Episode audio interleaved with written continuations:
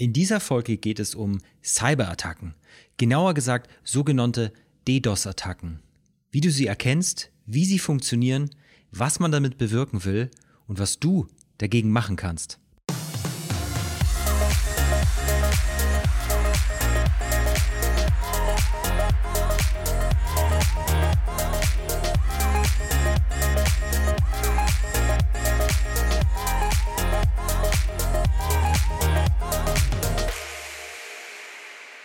Ja, willkommen bei Online Marketing für Dienstleister. Der Podcast für Dienstleister, die mit Online Marketing und Website einfach und effektiv die richtigen Kunden gewinnen wollen. Ja, wie du wahrscheinlich gerade gehört hast, habe ich den Podcast umbenannt. Vielleicht hast du es auch schon in deiner Podcast-App genannt. Äh, der Podcast heißt jetzt nicht mehr der erfolgreich mit der Website Podcast, sondern einfach Online Marketing für Dienstleister. Ich habe ihn umbenannt, weil mir klar geworden ist, dass das eigentlich das langfristige, dieses langfristige Thema dieses Podcasts ist.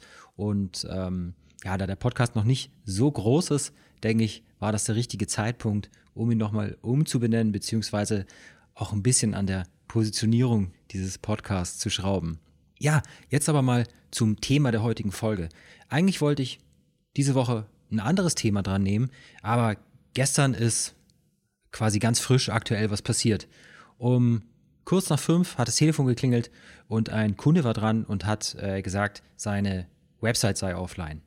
Ich habe dann auch kurz danach SMS und E-Mails bekommen von, von unserem Hosting-Provider mit äh, Warnungen, dass der Server überlastet ist und dass diverse Webseiten offline waren.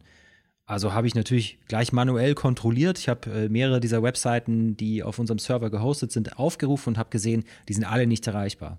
Habe dann versucht, mich in das äh, Backend unseres Hosting-Providers einzuloggen und auch das ging nicht.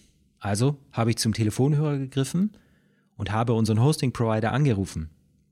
Ja, der hat dann, äh, der hat dann natürlich schnell nochmal andere Möglichkeiten. Der hat nachgeguckt und hat gesehen, ja, auf eine dieser Webseiten finden derzeit sehr viele Zugriffe statt. Das waren zwischen 5.000 und 8.000 gleichzeitige Zugriffe auf diese Seite.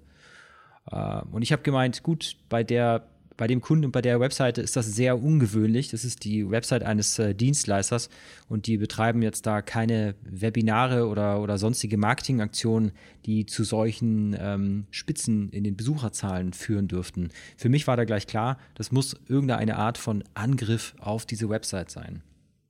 Ich habe dann zusammen mit dem wirklich äh, wunderbaren äh, Systemadministrator von unserem Hoster noch weiter recherchiert und äh, ja, es ist klar geworden, ähm, es ist ein Angriff. Es waren in der Spitze über 18.000 unterschiedliche IP-Adressen, die gleichzeitig auf diese eine Website versucht haben zuzugreifen. 18.000 IP-Adressen, das kannst du dir so vorstellen wie 18.000 Personen, die am Computer sitzen und alle gleichzeitig versuchen, auf eine Website zuzugreifen. Was hat das Ganze für einen Effekt? Das hat den Effekt, dass so ein normaler Server, so wie wir den haben, ähm, dass der einfach in die Knie geht, weil der diese vielen gleichzeitigen Zugriffe einfach nicht mehr verarbeiten kann.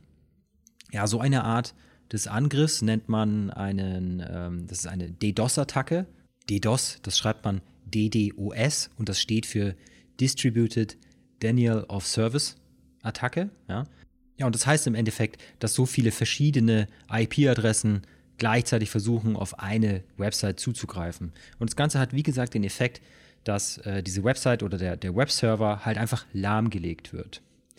Äh, ja, warum macht man sowas? Also man kennt das oft so aus äh, Wirtschaftsspionagefällen oder sowas. Da wird halt einfach mit so einer DDoS-Attacke ein bestimmtes Netzwerk oder auch einen Server lahmgelegt und das Ganze ist manchmal ein Ablenkungsmanöver, um äh, dann an anderer Stelle gleichzeitig anzugreifen und dann halt zum Beispiel Daten zu klauen. Das ist jetzt bei uns nicht der Fall gewesen, weil auf diesem Server wirklich nur ganz einfache Webseiten drauf liegen und keine äh, besonders sensiblen Daten, die wirklich Sinn ergeben würden, geklaut zu werden. Und wir haben natürlich, nachdem das Ganze vorbei war, auch die Website und den Server nochmal ähm, gescannt und es gab keine Auffälligkeiten. Genau, aber was haben wir nun gemacht, nachdem wir diese Attacke festgestellt haben? Also festgestellt haben wir es dadurch, dass wir halt gesehen haben, dass alle Webseiten, die auf diesem Server drauf sind, einfach nicht mehr erreichbar sind. Ne? Der Server ist überlastet und kann einfach die Webseiten nicht mehr ausspielen, wenn du sie besuchen möchtest. Und zwar nicht nur die Webseite, äh, die letztendlich angegriffen wird, sondern alle Webseiten, die auf diesem Server gehostet sind. Das ist natürlich doof, weil ein Kunde wird angegriffen und alle anderen sind mit äh, in Mitleidenschaft bezogen.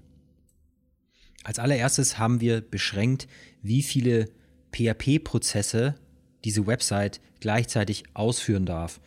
Ähm, das war auf 20 eingestellt. Das ist so ein üblicher Wert, den man da verwenden kann. Und wir haben den mal runtergeschraubt auf 4. Das heißt, dass der äh, Server nicht mehr als vier solche PHP-Prozesse gleichzeitig durchrechnet, was dann schon mal die Last ein bisschen minimieren sollte. Da haben wir ein paar Minuten gewartet, haben uns das Ganze angeguckt, haben aber dann gesehen, hm, okay, das hat ein bisschen geholfen, aber noch nicht so wirklich. Da die Webseite des betroffenen Kunden sowieso nicht erreichbar war durch den Angriff, haben wir uns dann dazu entschieden, diese eine Website in den Wartungsmodus zu setzen. Durch den Wartungsmodus wird quasi die Website und alle Dateien der Website, die auf dem Server sind, quasi äh, deaktiviert ja, und in den, in den Hintergrund gestellt. Und es ist nur noch eine Seite zu sehen, auf der halt steht Wartungsmodus. Es wird dann natürlich immer noch diese Wartungsmodus-Seite äh, von diesen Angreifern attackiert, aber auf, auf der gibt es einfach nicht mehr so viele Prozesse, die verarbeitet werden können. Dadurch wird, das ist wie ein Schutzschild quasi, den man noch davor halten kann. Er schützt aber nicht hundertprozentig, es kommt einfach links und rechts kommen noch Seitenschläger irgendwie mit durch. Das hatte jetzt zum Effekt, dass äh, die anderen Webseiten, die auf dem Server sind, wieder erreichbar waren. Sie waren allerdings noch relativ langsam. Dann, ich würde mal sagen, nach so äh, ja, zwei, drei Stunden, es hat also wirklich lang gedauert, hat die Attacke dann aufgehört. Das haben wir dann auch auf den äh, Serverstatistiken sehen können, an der, an der Auslastung ähm, des CPUs, also des Rechenkerns äh, des Servers, dass da einfach die Last wieder auf ein normales Level runtergesunken ist. Und ähm, ich habe meine Kollegen informiert, sodass äh, der Erste, der morgens im Büro ist, äh, sich den Fall nochmal anschauen kann. Und als ich dann ins Büro gekommen bin, da hieß es dann wieder, okay, die Attacke hat wieder angefangen. also über Nacht war die Attacke vorbei oder wurde pausiert und tagsüber wurde sie halt wieder angefangen. Also haben wir wieder unseren Systemadministrator angerufen. Ein Systemadministrator ist ein Informatiker, der ist aber darauf spezialisiert, sich um Server zu kümmern, um es jetzt ganz einfach auszudrücken. Und ähm, genau, mit dem konnten wir dann feststellen, dass es über 18.000 IP-Adressen waren, die auf diesen Server zugreifen, also die diese Attacke durchführen. Ähm, dann haben wir ein kleines Skript verwendet. Dieses Skript hat quasi diese 18.000 IP-Adressen mitgeschrieben und danach haben wir diese 18.000 IP-Adressen blockiert. Ja, seitdem ist die Attacke vorbei und ähm, es kann aber jeden Moment eigentlich wieder anfangen. Wenn sich jetzt der Angreifer einfach 18.000 neue IP-Adressen nimmt, dann kann er mit diesen 18.000 neuen IP-Adressen wieder das gleiche Spiel beginnen. Und dann können wir wieder diese neuen Adressen quasi aufnehmen und wieder auf eine äh, Blacklist setzen. Also es ist ein Katz-und-Maus-Spiel. Das kann natürlich ewig so weitergehen. Jetzt muss man die Situation einfach ein bisschen beobachten und schauen, wie es weitergeht, ob es ruhig bleibt oder nicht. Wenn der Angriff wieder startet, dann wäre die nächste Maßnahme, die man machen kann, dass man die Website auf ein sogenanntes Content Delivery Network auslagert. Ja, vereinfacht gesagt ist so ein Content Delivery Network einfach ein Netzwerk an verschiedenen Servern und man nimmt die Webseite, klont die und setzt einen Klon dieser Website auf jeden dieser Server. Das heißt, es ist dann nicht mehr ein Server da, sondern einfach mehrere Server. Und wenn einer dieser Server ausfällt, weil er zum Beispiel attackiert wird, dann sind immer noch alle anderen Server da, die die Webseite ausspielen. Und es hat jetzt für den Nutzer, also wenn für dich als Website-Besucher auch den Vorteil, wenn du auf eine Website gehst, dann wird die dir von dem Server angezeigt, der physisch zu dir am nächsten ist. Das heißt, die Website ist schneller. Und diese Content Delivery Networks, die haben in der Regel auch ähm, sehr gute Software zur Erkennung von solchen DDoS-Attacken und wissen auch, äh, wie sie diese DDoS-Attacken einfach effektiver abwehren können als ein regulärer Hosting-Anbieter. Genau, das ist der Stand der Dinge. Ähm, wir persönlich haben das noch nie erlebt, so einen Angriff. War auf jeden Fall deswegen auch mal was Neues. Wir sind auch keine IT-Forensiker. Also In ganz schlimmen Fällen braucht man für sowas dann IT-Forensiker, die sich wirklich genauestens damit außer, auskennen und äh, so einen Fall dann analysieren. Und ähm, also was macht ihr am besten, wenn ihr das mal bei eurer Webseite erlebt? Erstmal ruhig bleiben, locker durch die Hose atmen, bei eurem Hosting-Provider anrufen, nachfragen, was da los ist. Der wird relativ schnell erkennen können, ob das ein Angriff ist oder ob die Website aus anderen Gründen irgendwie lahmgelegt ist. Und äh, ja, wenn die Website wirklich angegriffen wird, dann muss man sie wahrscheinlich in den Wartungsmodus schalten.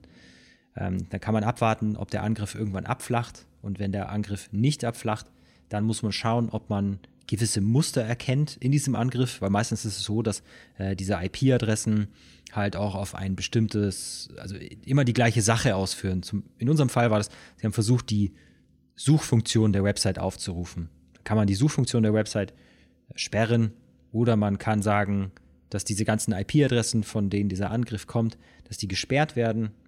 Wenn das auch nicht hilft, quasi nächste Eskalationsstufe, man kann so ein Content Delivery Network dazwischen schalten. Das ist ein großer Schutzschild dann für deine Webseite. Und wenn das auch nicht hilft, dann gibt es nochmal extrem spezialisierte Hosting-Anbieter, die äh, wirklich ihren USP darin haben, dass sie deine Website vor äh, DDoS-Attacken schützen. Und äh, ja, das wäre dann die, glaube ich, die höchste Eskalationsstufe, um deine Website effektiv vor solchen Angriffen zu schützen. Ja, vielen Dank fürs Zuhören. Äh, war mal ein bisschen off-topic, aber ich fand es äh, ganz spannend und dachte mir, das könnte man auch mal im Podcast bringen.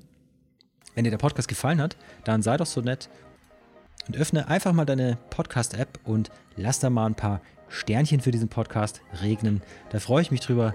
Und ansonsten hören wir uns nächste Woche wieder. Dein Felix Brotbeck.